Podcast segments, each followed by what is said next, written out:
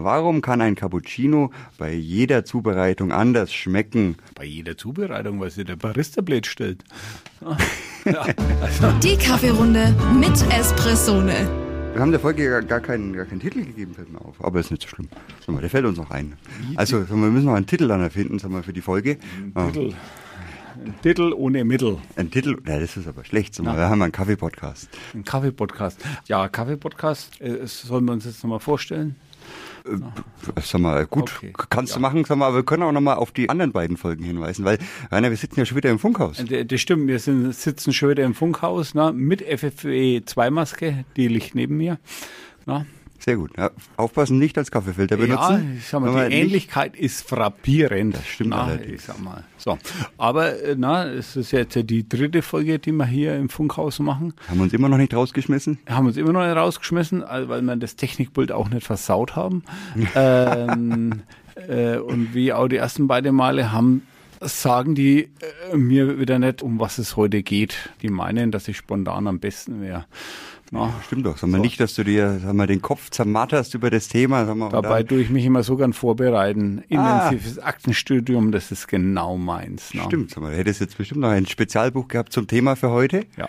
Ja, aber gut, effektiv äh, knüpfen wir heute nahtlos an unsere letzte Folge mit an. Mhm. Ja, und zwar letztes Mal, sag mal, war ich ja auf meiner Hacienda hier, sag mal, Don Lukas. Ne? Ich hab dir, weißt du, ich hab dir doch den besten Rohkaffee zukommen lassen. Ne? Ah, Stimmt, stimmt, stimmt. So, und jetzt ähm, habe ich mir gedacht, ah, weißt du, hm, das im Kaffeeursprung, so richtig glaube ich, ist es doch nicht das Wahre. Sag mal, ich, ich würde es lieber als Kaffeeröster probieren wollen, weil, so wie du das erzählt hast, ist es wesentlich leichter. Sag mal, du kriegst den Rohkaffee angeliefert ne, aus Hamburg, sag mal, also du musst den nicht mal holen, dann musst du nur rösten und verkaufen. Das Ja, ist doch, das ist doch, sag mal, äh, Also an alle Hörer jetzt, na, also Geheimtipp, Kaffeerösten, coole Sache.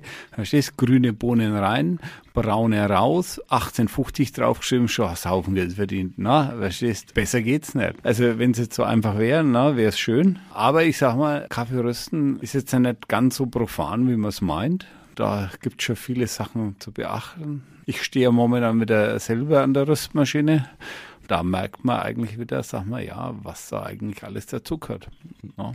Genau, sagen wir, und auf das Rösten wollen wir jetzt mal genauer eingehen, weil mal, es gibt ja äh, verschiedenste Sachen zur Röstung. Du sagst jetzt hier grüne Bohnen rein, braune Bohnen raus, aber da muss ja noch ein Stück weit mehr äh, was dahinter stecken, weil wir bieten ja auch verschiedenste Kaffees an. Wir bieten zum Beispiel Kaffee- und Espresso-Röstungen an. Und da äh, werden wir immer öfter gefragt, sag mal, was ist denn eigentlich der Unterschied zwischen einer Kaffeeröstung, die wir jetzt hier nebenbei zum Beispiel wieder zum Filtern nehmen, ja, oder eine Espresso-Röstung, die ich in meinem Vollautomaten oder in meinem Siebträger benutze. Ja, aber wenn ich das den, Hörern jetzt erkläre, dann machen sie die alle selbstständig. Sollst du ja nicht den Hörern erzählen, verstehst? Wir sind doch unter uns. Ach so, wir sind unter uns. Na, dann, also, Bis du na, erzählst es, sag mal, einem Anfänger, Kaffeebauern, verstehst du, mal, Also, von daher, okay, ne? aber nur dir. Na? Ich behalte es für mich. Also dann pass auf. Na? Also grundsätzlich muss man sich, sag mal, äh, am Anfang, sag mal, immer entscheiden, okay, was will ich denn eigentlich produzieren? Will ich einen Kaffee produzieren, einen Espresso? Also was ist der Unterschied? So, es gibt ja nicht die klassische Espresso-Röstung oder die klassische Kaffeeröstung, sondern das sind ja Zubereitungsarten. So und aufgrund der Zubereitungsart brauche ich ein bestimmtes Produkt dafür, weil was ist Espresso? Espresso sind sieben, acht Gramm Kaffee fein gemahlen mit 20 Kilo gepresst und dann mit 92 Grad heißem Wasser lasse ich praktisch ja 35 Milliliter durch, na, im Franken 50, damit die Tassen voll ist, na, aber ich stelle eine Essenz her, na, so. Wir sind jetzt mehr klassisch und der sollte halt, sag mal, mehr schokoladig, cremig sein in diese Richtung. Und beim Filterkaffee, dort mal ich ja auch den Kaffee gröber äh, und gieße dann ja mit der Hand auf und ich habe eine ganz andere Art der Extraktion. So an meinen Filterkaffee, ja, der sollte jetzt ja nicht äh, so, so viel Bitterstoff enthalten, sondern den möchte ich, sag mal, ja, äh, eher vielleicht florale Aromen drinnen haben oder fruchtige Sachen. Einfach ein ganz anderes Geschmackserlebnis und so muss ich praktisch eben auch dann das Rohprodukt behandeln, ne? weil äh, du hast mir aus Guatemala da von deiner Farm da besten Kaffee mitgebracht und so, den Kaffee kann ich für eine Espresso-Mischung oder für einen Single-Espresso verwenden, auch für einen äh, Filterkaffee. Aber was sind da die Unterschiede?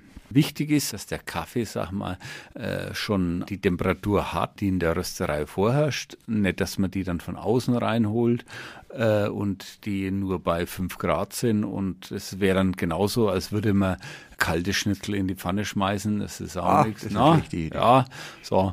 Und dann sprechen wir davon, dass, sagen wir, dass wir ein Röstprofil haben. So. Und das Röstprofil ist, sagen wir, das ermitteln wir vorher auf dem Proberöster und probieren da praktisch mit welcher Temperaturkurve wir für das Produkt am besten die Aromen rausholen können für die Zubereitungsart. Beim Espresso ist es natürlich so, darum möchte ich weniger Säure haben und der Säureabbau ist eigentlich erst im letzten Drittel der Kaffeeröstung da. Und dementsprechend muss man, sag mal, sein Röstprofil anlegen. Beim Kaffee, sag mal, da muss es, sag mal, etwas schneller, etwas steiler mit der Wärme draufgehen, damit du äh, praktisch diese Aromen erhältst und eben auch nicht so lang zu rösten. Na, wie beim Espresso.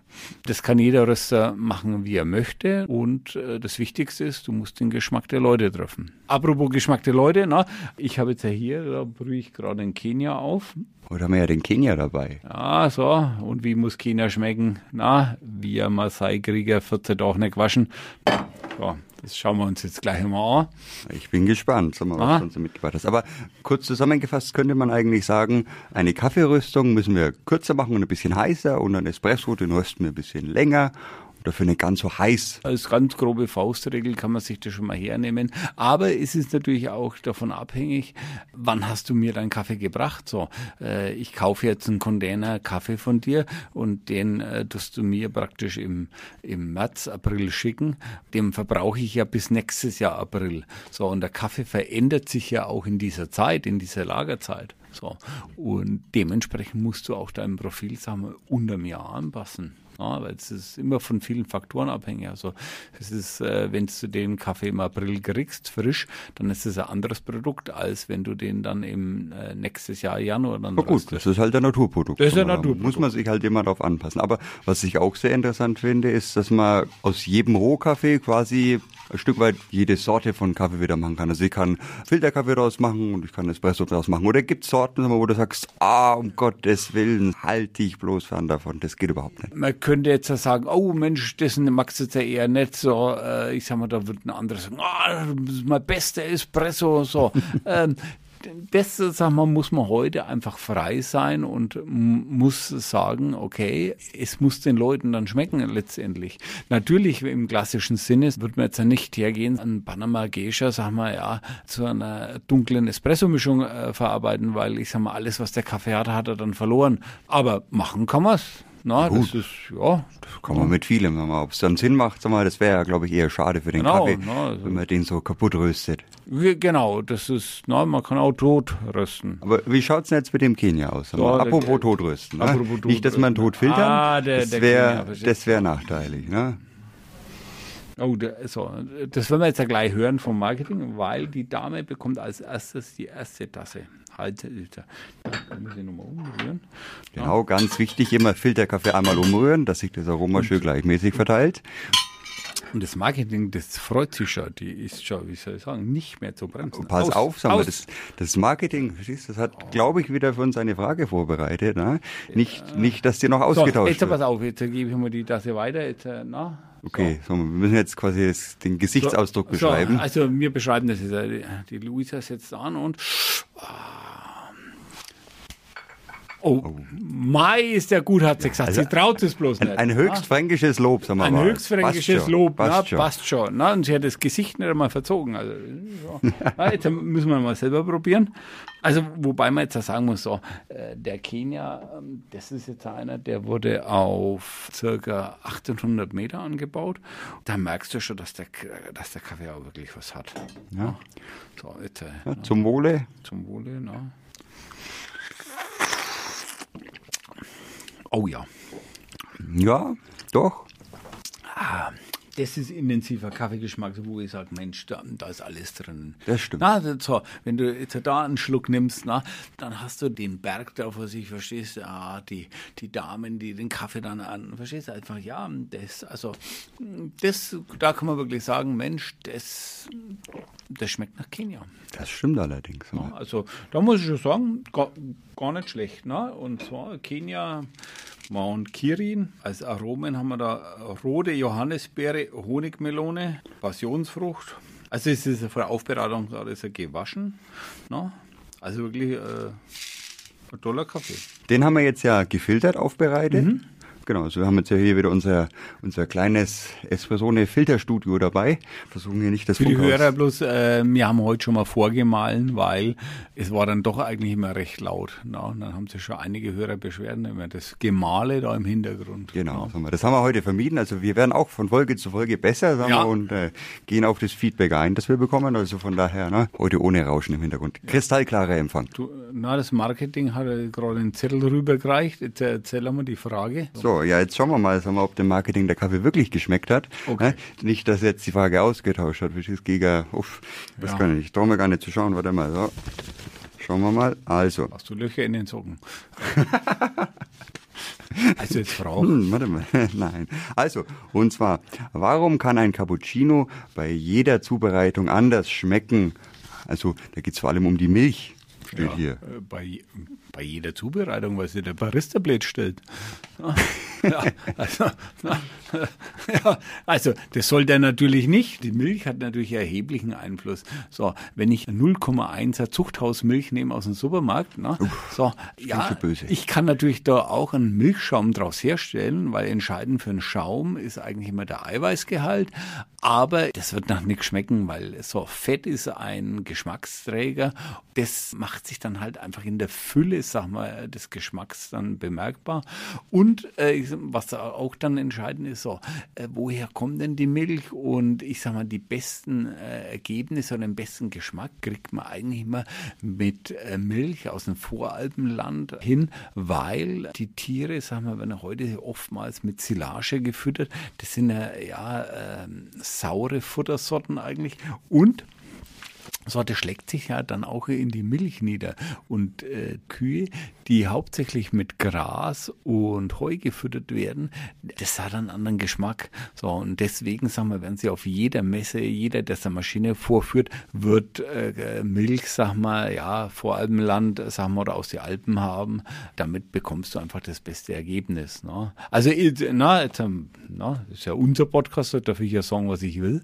Ich würde immer natürlich Biomilch empfehlen empfehlen. Na, ich sag mal, man kann auch konventionelle, na, aber immer 3,5-prozentige. Damit kriegt man es eigentlich mit am besten hin. Na. Und Sie können sich auch bei Ihren konventionellen Bauern die Milch direkt holen aus der Flasche. Wichtig ist nur, wenn Sie die verwenden, na, die müssen es vorher ordentlich durchschütteln und dann direkt in die Milchkanne rein und dann aufschäumen. Sonst ist es immer so sahnig. Ja, mmh. das ist, na, das ist dann hast mehr Bärenmage. Du, ah, Auch nicht schlecht. Auch nicht schlecht. Ein Sahne-Cappuccino. Aber, aber dann dann, dann wird es schon. Dann muss man halt die richtige Temperatur und das richtige Verhältnis von der Milch, Milch-Luft-Verhältnis. Ne? Das ist, wir wollen ja keinen Betonschaum, sondern wir wollen ja eine Milchcreme haben. So, ne? auf diesen Schaum können Sie bauen. Ja. Das ist nicht gut. Das ist aber schön löffelfest. Auf dem BU-Schaum am Obi.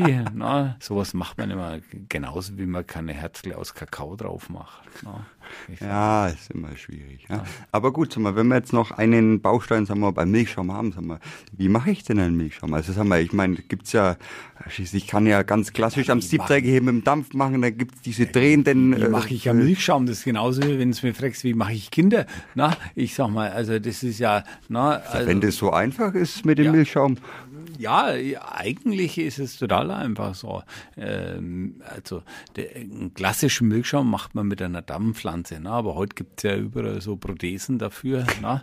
die ja automatischen Milchschaum machen. Ne? Aber ich finde, sag mal, jemand, also der es jetzt wirklich gewerblich macht, der sollte auf jede äh, Prothese da verzichten, sondern der sollte das auch können, äh, sag mal, Milchschaum mit der Hand und mit der Dampfpflanze zu bereiten. So.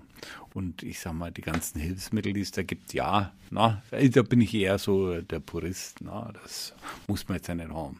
Gut, na. sag mal, manchmal ist ja weniger auch einfach mehr. So ist es, na.